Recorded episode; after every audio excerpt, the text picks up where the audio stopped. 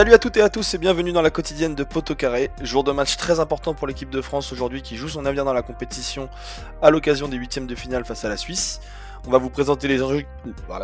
On va vous présenter les enjeux qu'il y a autour de ce match et justement pour m'accompagner aujourd'hui, l'homme qui a ressorti son passeport tchèque après la victoire face aux Néerlandais hier.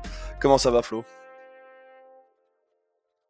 Putain, j'attendais pas à le ressortir sur, cette, euh, sur cet euro. Mais, euh, mais effectivement, il est ressorti derrière les fagots. Tu devais être content de cette petite victoire euh, très bien construite.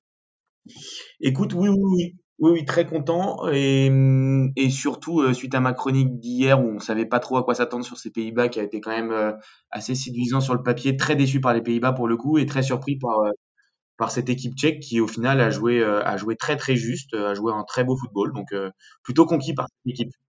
Bon, justement, on va en reparler incessamment sous peu. Et du coup, comme je vous le disais en introduction, on va faire un focus sur notre équipe de France adorée avec Jean-Baptiste Guégan qui nous parlera des enjeux géopolitiques autour de ce match.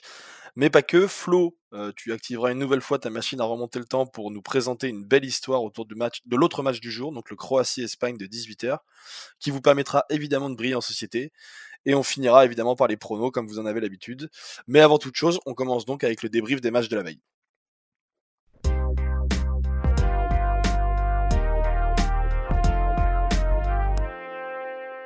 Donc hier, euh, deux matchs, Flo, à commencer par la grosse affiche de ces huitièmes de finale, le Belgique-Portugal. Euh, qu'est-ce que tu en as pensé de ce match? Euh, J'en ai pensé qu'il n'y avait pas beaucoup d'écart de niveau et c'est plutôt le match auquel on pouvait s'attendre.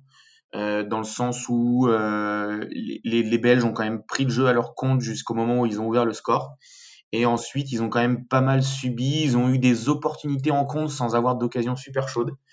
Euh, et côté portugais, par contre, déjà, j'avais été agréablement, agréablement surpris. On en avait parlé dans le podcast euh, d'hier sur la compo du milieu de terrain, euh, où il avait sorti finalement et Danilo et William Carvalho pour mettre. pour mettre. ouais, exactement. et pour mettre aussi. et Renato Sanchez. Voilà, donc un milieu beaucoup plus joueur et au final, au final, ça, ça a pas payé, même si, même si sur les deux tiers du match, le Portugal a quand même mieux joué au football que ces Belges, mais, mais ils, ont, ils, ont pêché devant, ils ont, ils ont pas réussi, ils ont pas réussi à, à, planter. Et je, sur le but, pour le coup, euh, sur la très belle frappe de Torgan Hazard, je trouve Rui Patricio assez euh, pas très très vif en tout cas. Un, bel hommage à Anthony Lopez. Euh, euh, la suite de la compétition pour ces Belges, du coup, ça va être face à l'Italie en quart de finale et ce sera a priori du coup sans Kevin De Bruyne et sans Hazard qui sont tous les deux sortis sur blessure. Alors De Bruyne ça ressemble à une entorse de la cheville, à voir la gravité. pour, pour Eden Hazard, a priori, c'est encore la cuisse qui a lâché. Donc, Hazard qui, en plus, avait fait un très bon match, je l'ai trouvé. Exactement, ouais, c'est ce que j'allais dire. Il était bien revenu. il avait fait pour sa première titularisation dans ce Euro, il avait fait un très beau match. Je crois que c'est sa première titularisation. Il avait fait franchement une très belle prestation. Mais, euh, mais ouais, perdre De Bruyne et Hazard, les deux, les deux créateurs, euh, je pense que tout reposer sur Lukaku, si les deux sont vraiment absents, ça va être très compliqué pour les Belges. Ouais. Bon, bah, en tout cas, on va avoir un, beau, un très beau quart de finale. Et donc, le deuxième match de cette, de cette journée, euh, ce fameux match qui t'a fait ressortir son passeport tchèque, le Pays-Bas, République tchèque, donc victoire 2-0 de la République tchèque, avec notamment une expulsion à la début de deuxième mi-temps de, de Delirte qui a quand même pas mal changé le cours du match. Qu'est-ce que tu en as pensé? Ouais. Euh, bah écoute, on avait pas, c'est marrant parce qu'on avait parlé hier de l'absence de Van Dyke qui à un moment devrait être préjudiciable dans les matchs à haute tension. Euh, bah on l'a vu, euh, on a eu, on l'a vu avec cette expulsion de de de, l'art de délire, pardon, complètement ridicule. Euh, ça montre juste que tout réussit à cet euro dans Patrick Schick au-delà de ses buts, au-delà de ses buts, au-delà de ses lobes de 50 mètres. C'est lui qui vient chercher cette main assez folle. Euh, et pour le coup, très très déçu des Pays-Bas. On a eu une première mi-temps équilibrée où les Tchèques ont déjà montré pas mal de belles choses, mais, un, premier acte plutôt équilibré. Et par contre, dans, la seconde période, euh, il y a ce carton rouge, il y a ce carton rouge qui évidemment plombe les chances euh, bataves, mais, en tout cas, beaucoup de mérite à ces Tchèques qui ont, envoyé du jeu. Le milieu de terrain était assez énorme. Ils, avaient perdu leur capitaine Darida, qui a pas pu jouer ce match. Et, à côté, Antonine Barak, qui est un joueur que j'ai eu que j'ai pas mal vu avec le Hellas Vérone cette saison, qui a pas toujours été titulaire avec le Hellas, mais qui a énormément de qualité, qui a un milieu euh, très très athlétique, mais qui a aussi beaucoup de capacité technique. Et, euh, et il fait une super, une super, euh, un super match comme Thomas Sols aussi. Euh, et puis, et puis, oui, il y a cette action. Il y a cette action qui symbolise tout le match, qui est le vrai tournant. On a un match équilibré. Bah, c'est surtout que deux minutes avant, il y a Malen qui loupe un face à face avec euh, avec Vaklik, et tu sens que le match bascule vraiment à ce moment-là, quoi. Et puis c'est une action, euh, on avait parlé de Malen comme une belle révélation de 7 euros, c'est une action encore très significative du niveau de Malen, c'est-à-dire une superbe percée où il dribble 3-4 joueurs, et par contre il se retrouve dans le gardien, il fait n'importe quoi, et sur le contre, il y a ce geste très malheureux de Delirte qui plombe complètement les Hollandais. Ouais. Exactement, bon bah cool, bah merci beaucoup Flo pour ce petit euh, tour des, matchs de la veille. On enchaîne tout de suite avec donc le premier match de la journée qui aura lieu à 18h qui est le Croatie-Espagne. Et justement Flo, tu voulais nous parler du premier titre de l'histoire de l'Espagne. On parle donc évidemment de cet Euro 1964 qui pendant longtemps fut le seul titre de cette Aura et qui n'est pas resté dans les mémoires des Ibériques. Ouais, elle est clairement pas restée dans les Ibériques. Dans la mémoire d'Ibérique, euh, bon, déjà, c'est la deuxième édition de l'Euro, donc c'est une compétition qui est toute jeune après le sacre de l'URSS en 1960.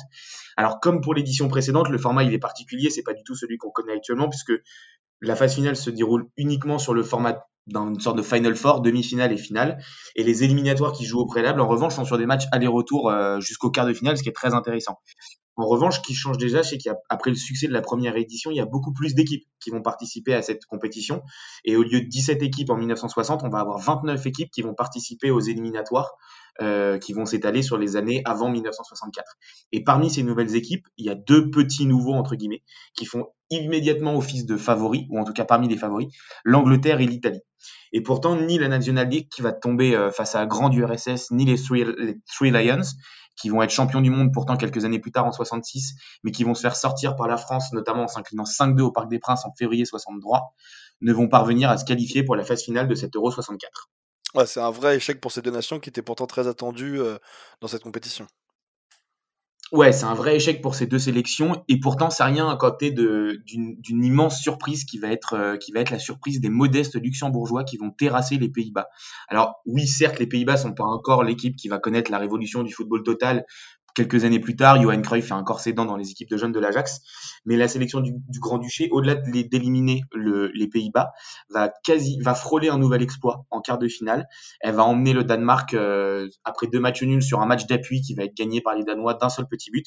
Et les Danois vont donc se qualifier pour ce Final Four, pour cette phase finale en Espagne, accompagnant la Hongrie, tombeur de l'équipe de France en quart, le tenant du titre soviétique et l'Espagne.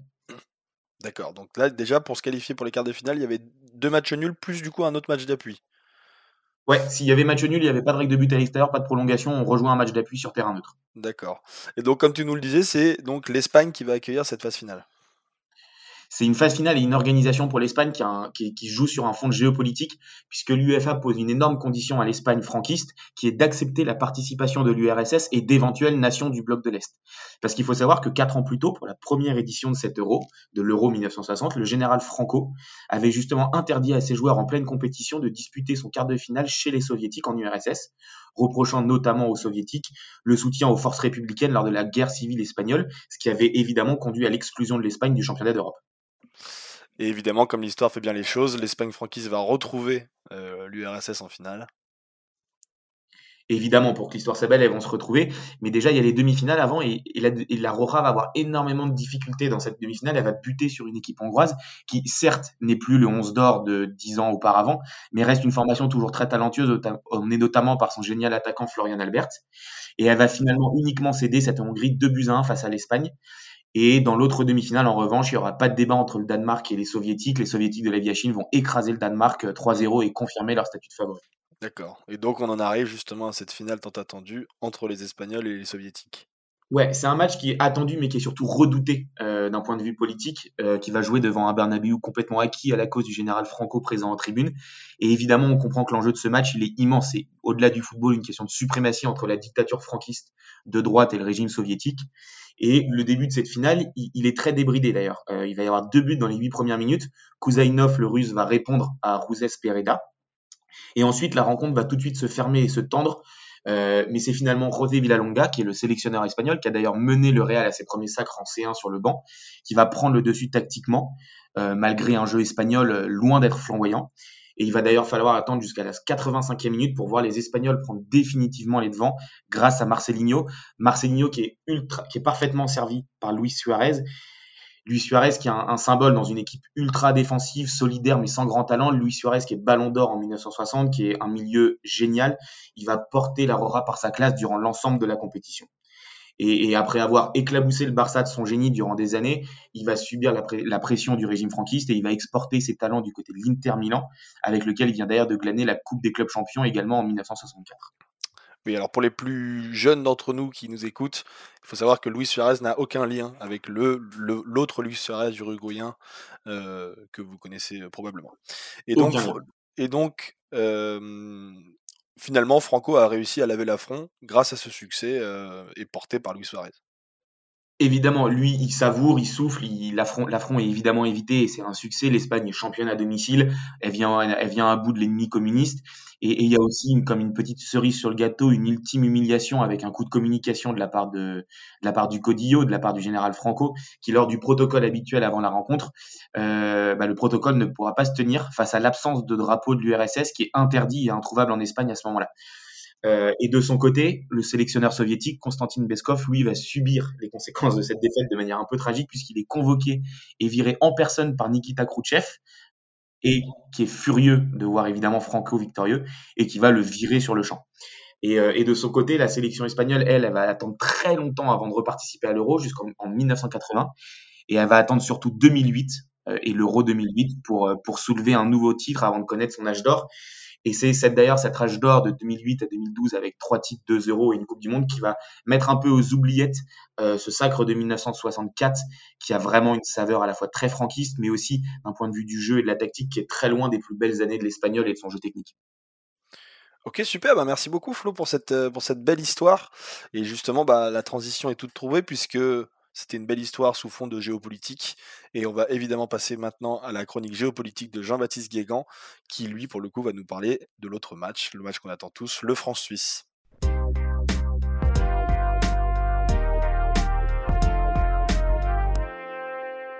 Le huitième de finale qu'on attend le plus, France-Suisse. Alors, au-delà d'un match de football, c'est évidemment un match entre deux pays qui s'aiment bien, deux pays qui s'apprécient, deux, de pays, en tout cas avec une partie de valeurs communes et une partie de culture commune.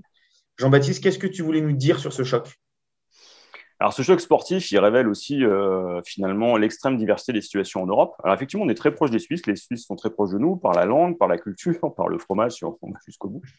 Euh, maintenant, euh, on est aussi d'un côté face à un des créateurs de l'Union européenne, donc de la CE, et un pays qui a refusé d'y entrer, qui a préservé sa neutralité et ça euh, depuis euh, de nombreuses décennies. Euh, on est face aussi à un acteur majeur économique au sein de la zone euro, mais qui pose des problèmes à la France, notamment du point de vue de l'optimisation fiscale. Hein. On pensera à tous ces gens qui avaient caché des choses dans les coffres, a priori, voilà, cachés de, de Lausanne, etc. C'est aussi la Suisse L'autre pays des fédérations internationales, puisque la majeure partie ont été créées en France, CIO, FIFA, et elles ont toutes migré euh, au début du XXe siècle en Suisse, évidemment pour des raisons à la fois de neutralité et puis pour des raisons euh, économiques et fiscales. Mais c'est assez intéressant parce que quand on regarde par exemple la FIFA qui a rouvert des bureaux à Paris, euh, on est sur aujourd'hui les deux pays qui incarnent les institutions sportives à l'européenne. Euh, donc ça, c'est déjà assez intéressant de voir. Ensuite, il y a une rivalité entre nous. Quand bien même elle puisse être fraternelle, il y a une rivalité. La dernière fois qu'on a joué les Suisses, bah, en Coupe du Monde, ils s'en rappellent. Euh, nous aussi. Euh, ils ont moyennement apprécié, d'ailleurs. Et puis à chaque fois qu'on les joue, la partie est toujours compliquée. C'est jamais simple. ils offrent toujours quelque chose. Et cette équipe de Suisse, elle est intéressante à avoir joué. Alors, elle n'est pas non plus très impressionnante, mais il ne va pas falloir qu'on soit trop lent. Falloir qu'on récupère des latéraux, parce qu'en ce moment, on est plutôt dépourvu. Mm. Et cette Suisse, elle aura envie de montrer qu'elle n'est pas simplement qu'un petit pays de football, qu'elle est capable aussi euh, d'être le poil à gratter. La France n'aura pas forcément de marge. Euh, ça va être intéressant de voir ça. Sur une partie, ça peut être un match très disputé. Et puis, c'est intéressant de voir que, euh, en dehors de ces considérations économiques ou même européennes, on peut avoir une opposition de style on va avoir euh, une Suisse qui accepte euh, et qui a mis un peu de temps à accepter euh, finalement toutes ses influences, toute sa diversité, face à une France qui s'est posé les mêmes questions. On a deux réponses différentes. Nous, on a eu Scandale Benzema pendant des années. Eux, ils ont eu du mal avec leur émigration issue des Balkans. Aujourd'hui, ces équipes fonctionnent bien. regardons l'enthousiasme du retour au premier plan de Karim Benzema après son doublé contre le Portugal. Regardons aussi le fait qu'aujourd'hui, les Suisses sont massivement derrière leur équipe, alors qu'il euh, y a quelques années de ça, on avait des référendums euh, locaux, ce qu'on appelle des votations en Suisse, qui étaient clairement euh, politiquement très marquées à droite. donc le football nous donne finalement le plus beau visage de ces deux pays. Le nôtre, parce qu'il montre qu'on accepte notre diversité, la Suisse, parce qu'elle l'accepte aussi. Et c'est quand même mieux de jouer les Suisses que les Hongrois. Et c'est quand même mieux de montrer ce visage-là et de parler de ce que nous sommes de cette manière-là, plutôt que de voir des gens euh, déguisés euh, en noir, levant les bras vers le ciel avec euh, des inscriptions sur leur t-shirt qui posent des questions. Très clairement. Alors justement, évidemment, tu nous parlais de toute cette, diaspora yougoslave, cette diaspora des Balkans qui, est arrivée en Suisse dans les années 90. Il y avait eu justement, tu le disais, des problèmes à la fois avec la population suisse, mais aussi des problèmes de, comportement de certains joueurs suisses, notamment quand ils affrontaient leur, sélection d'origine. Aujourd'hui, ça semble être un peu derrière ces joueurs. Comment, comment tu expliques cela et comment tu expliques la meilleure intégration des joueurs suisses? Alors, bon, honnêtement, je ne suis pas un spécialiste du football suisse, mais ce qu'on peut voir, c'est que la Suisse, la Belgique est dans une. Alors, le seul pays qui n'aurait pas forcément réussi ça, c'est l'Italie. sont des pays qui ont mis du temps à accepter euh, d'avoir une diversité ethnique euh, plus marquée et plus visible. Euh, là, par exemple, où la France n'a pas eu trop de problèmes avec ses Polonais, ses Italiens, etc., quand la diversité s'est montrée plus nettement, qu'elle s'est associée à une diversité culturelle, on se souvient par exemple des débats sans fin sur qui mange halal en équipe de France. Aujourd'hui, on est passé au-delà. la Suisse, elle a finalement eu ce problème-là, mais 10 à 15 ans plus tard. Elle l'a eu au début des, années 2000. Nous, on, l'a eu dans les années 90. Donc la Suisse a regardé ce qu'on faisait. Euh, elle a pris aussi de plein fouet les, euh, comment dire, l'explosion des Balkans, euh, du fait de son statut de neutralité. et ça, et ça s'est manifesté. C'est-à-dire qu'on a vu des joueurs issus de la diaspora yougoslave hésiter entre le maillot du Monténégro, de la Macédoine, de la Croatie, et certains de la même famille prendre deux choix différents. Et aujourd'hui, ça s'est apaisé. Pourquoi? Bah Parce que d'abord, les Suisses en ont parlé, en ont discuté, euh, que les Suisses se sont acceptés aussi différents, qu'à un moment donné, bah, vous ne pouvez pas non plus, euh, comme les Allemands l'ont fait, euh, négliger le talent. quand on voit par exemple ce que l'Allemagne multiculti a gagné en intégrant sa diaspora turque, bah, les Suisses ont fait pareil. Les Suisses, avec leur intelligence sociale, leur capacité à créer du consensus, et là encore, on est un peu dans des poncifs, mais, euh, ça joue. ils ont simplement regardé ce que faisaient les Français, euh, les Belges euh, et, les Allemands, et ils ont tiré le meilleur de chaque expérience, tout en comment dire, imprimant la marque Helvet dessus. Et aujourd'hui, j'ai presque envie de dire que ces questions-là, on ne se la pose pas. Et pourtant, quand on voit par exemple l'attaquant suisse de pointe, qui est juste incroyable, euh, oui, c'est ça. Euh, bah, c'est magnifique de voir ça parce que euh, je pense que tous les, tous les leaders d'extrême droite sont en train de tomber en PLS. Limite, ça nous fait tous plaisir. Mais en plus, personne ne se la pose la question. Ou en tout cas, si on se la pose, elle est posée de manière minoritaire. Et ça montre à quel point nos sociétés, par le football, sont capables d'accepter une diversité beaucoup plus évidente et naturelle. Le jeu facilite tellement euh, après, euh, malheureusement pour les Suisses, hein, on sera très content de les battre. On sera très content de les renvoyer euh, finalement à Genève, Lausanne et dans tous ces endroits où la FIFA règne de haute lutte. Et ce sera tant pis pour eux et tant pis pour nous. Exactement. Merci beaucoup, Jean-Baptiste.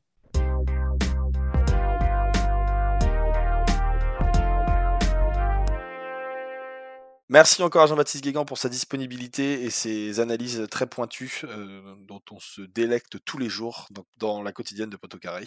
On termine cette émission d'aujourd'hui avec évidemment les pronos.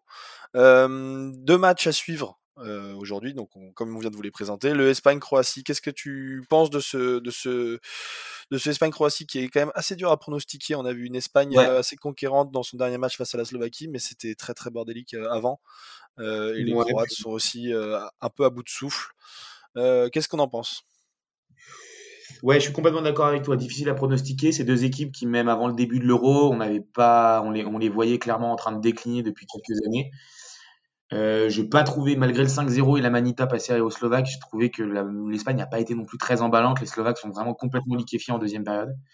Euh, difficile à pronostiquer et du coup, je miserais quand même, je sais pas pourquoi, plus sur l'expérience espagnole, mais un match, euh, pas un super match, je pense.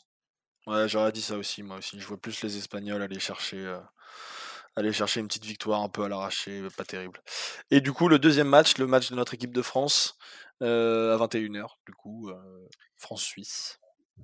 Ouais, sans trop de sans trop de difficultés, je vois la France, euh, un match pas très ouvert, mais une, équipe de France qui va être sérieuse, appliquée.